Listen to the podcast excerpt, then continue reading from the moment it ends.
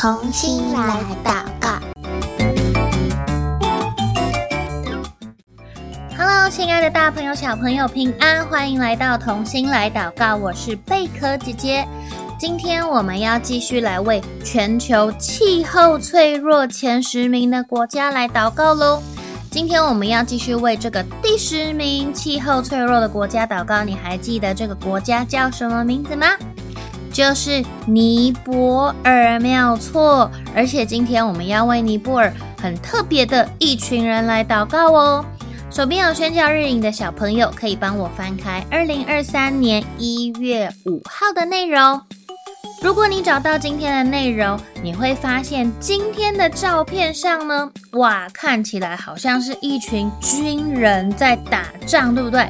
没错，今天我们要一起认识跟祷告的这群人呢，他就是堪称地表最强悍的军团，他们就是库尔克人。他们是谁呢？为什么说他们是地表最强悍的军团呢？我们一起来认识他们吧。隶属于英国的库尔克军团，他们被称为是地表最强悍的军团，也是世界上数一数二的佣兵组织。佣兵组织，他们就是不是支持某一个政治或者是某某一个党派，他们参战是为了要得到报酬，就是能够赚到钱。这群库尔克军团从二战打到阿富汗战争，显赫的战绩让敌人闻风丧胆。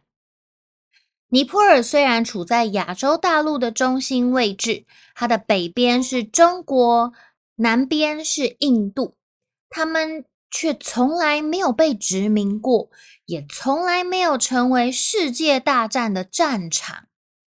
过去印度的殖民者英国，他们想要往北边来征服尼泊尔的时候，这群英国人他们用尽了枪炮，都没有办法打败这些手拿刀剑、石头、传统武器的彪悍山民，就是尼泊尔人，久久都打不下来的情况下，英国政府转而招揽这一群山民。加入英国的军队，这就是库尔克佣兵的由来。库尔克其实并不是一个种族的名字，也不属于任何一个种姓，它只是一个区域的名称。库尔克军人大部分都是由古龙人、马加尔人、林布人、拉伊人一起组成的。他们拥有异常强健的体魄，可以快速的在山林里面奔跑躲藏、搬运重物、长途跋涉，并且拥有强大的意志力。许多的尼泊尔青年，他们都想要加入库尔克军团，而所有的尼泊尔人，他们都有资格可以参加征选。可是呢，你想要成为库尔克军团，除了你要有体能、身材条件的优势之外，你还必须要具备有中学的学历，还有基本的英语听说读写，才有机会录取哦。所以不是力气大、长得高、跑得快就可以来应征这个库尔克军团了。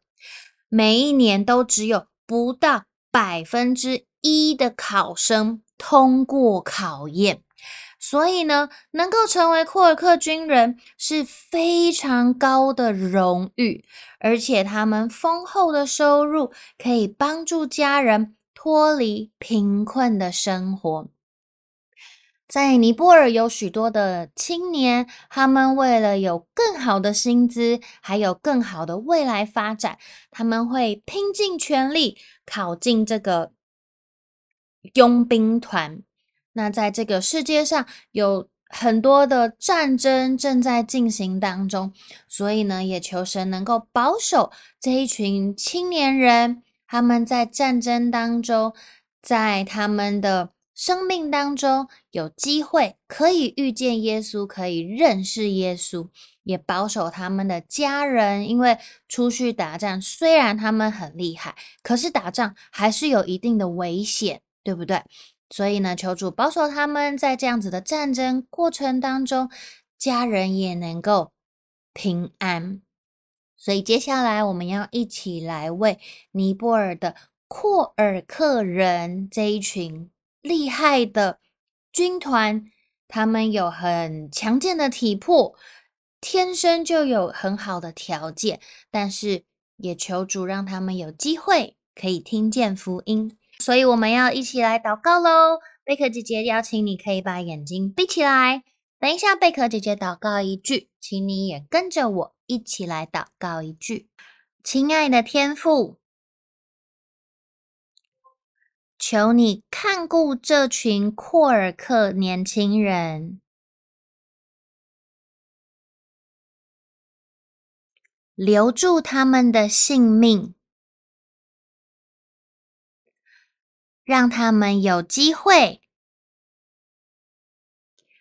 认识创造万物的上帝。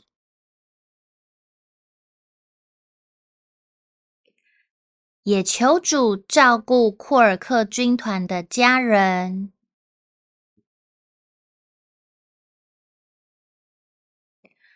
他们常年随军队调派，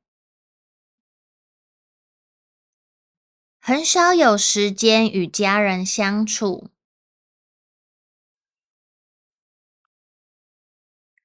妻子需要承担起家中的大小事。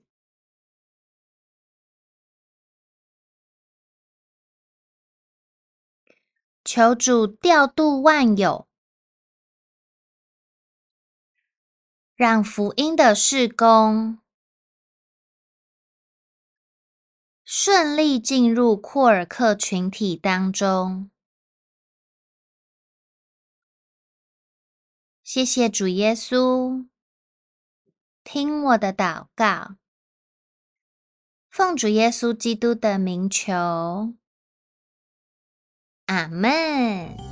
如果你上网搜寻库尔克人，你就会看见很多的图片，全部都是军队，都是军人，所以他们在世界上是非常非常有名的一群，嗯，像是特种部队的一群人吧。那他们也是住在尼泊尔的一群人哦。今天啊，同心来祷告到这边先告一个段落了，我们下一集再见喽，拜拜。